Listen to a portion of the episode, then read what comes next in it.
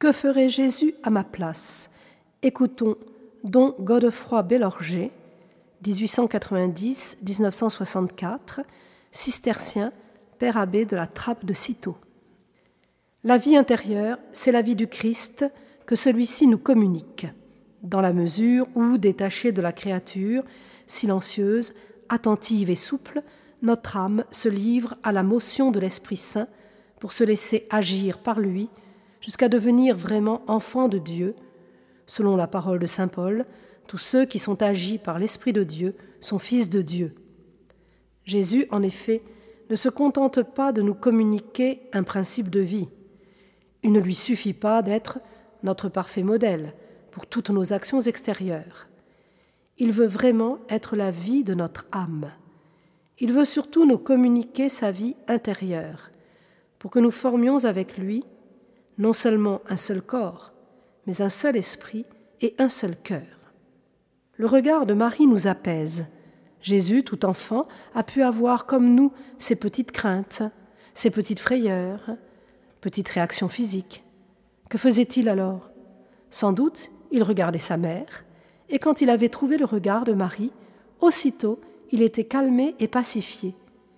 Ainsi en est-il de notre vie morale. Quand nous sommes inquiets et troublés, quand il nous semble que c'est dur et que tout va de mal en pis, quand nous sommes tentés et que la tentation se prolonge, nous devons nous aussi regarder Marie. Son regard nous apaisera. Il faut avoir un idéal. Un idéal Que faut-il entendre par là? Est-ce simplement une raison de vivre? C'est plutôt un type de perfection en rapport avec tel état. Disons mieux, l'idéal, c'est la plus noble idée qu'un homme puisse se faire du type de perfection qui convient à son état. Il faut donc que l'idéal soit réalisable et ne soit pas une chimère. Il faut qu'on puisse y tendre de toutes ses forces sans s'exposer à tomber dans l'illusion ou le découragement. Or, nous, chrétiens, nous avons un idéal infini, un idéal qui ne nous décevra jamais et vers lequel nous pouvons tendre de toutes nos forces. Enfants de Dieu, nous sommes faits pour participer à sa vie propre.